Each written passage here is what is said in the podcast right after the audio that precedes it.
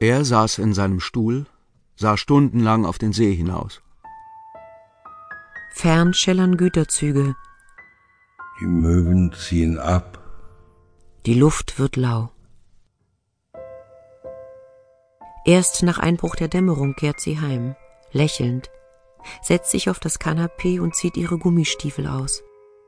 Unter dem Regenmantel trägt sie eine Gärtnerschürze und auf dem Kopf, je nach Wetter, einen Strohhut oder eine durchsichtige Plastikhaube. So besucht man keinen Steinmetz. Ein Zweifel nagt an ihm. Sie riecht nach Parfum. Ein leiser Verdacht.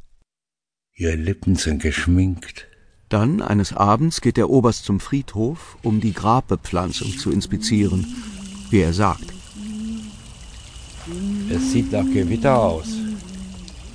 Ich habe einen Schirm mitgebracht.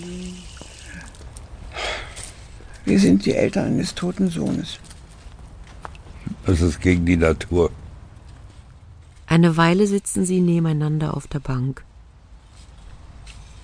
Dann fallen ein paar erste schwere Tropfen.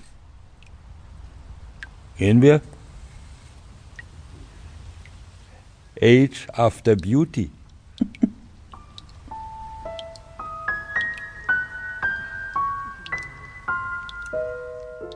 Andern Tags, ohne dass sie sich abgesprochen haben, verlassen sie das Haus gemeinsam.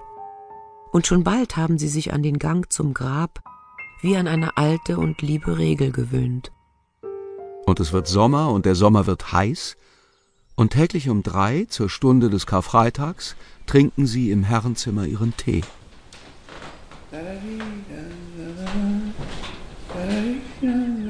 Abmarsch. Zielrichtung Grab. Hast du Rick wieder gesehen? Nein. Warum fragst du? Nur so. Gute Arbeit. Vielleicht etwas groß, etwas klobig. Aber man gewöhnt sich daran. Ob es endlich regnet? Hoffentlich. Die Blumen brauchen Wasser. Eine oder zwei Kannen? Du bist Troupier, alter Knabe. Das Wasser holen wird vom Nachschub besorgt. Mach die Kannen nicht zu voll. Ich schaff das schon. Gutes altes Mädchen. Der Oberst will Lucien entgegengehen, ihr die Kannen abnehmen. Da stutzt er. Wie entsteht ein Verhängnis? Wie ein Verhängnis entsteht? Indem es seine Entstehung verbirgt. Es schleicht sich heran. Es gewöhnt sich an uns. Und im Augenblick, da wir seine Fratze erkennen, lacht sie uns aus. Es ist zu spät, flüstert das Verhängnis. Wer bist du? Hinter dem Grabstein kriecht behutsam ein dürres Wesen hervor. Knochig, zittrig und sieht mich mit großen Augen an. Abends Aus dem oberen Stock Dunkelheit, Dunkelheit. Traurigkeit, Mein Sohn. leises Wimmern. Achtung. Stillgestanden.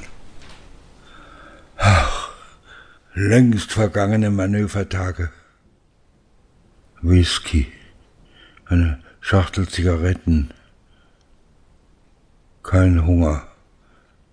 Kein Appetit. Als ich ihn nachts in seinem Zimmer besuche, lacht der Oberst. Und das Licht, damit ich sein Gesicht nicht erkenne, knipst er aus. Lucienne, die Tochter eines Textilfabrikanten, eine mehr bessere. Der Oberst. Ein Bauernsohn. Ein Bergler.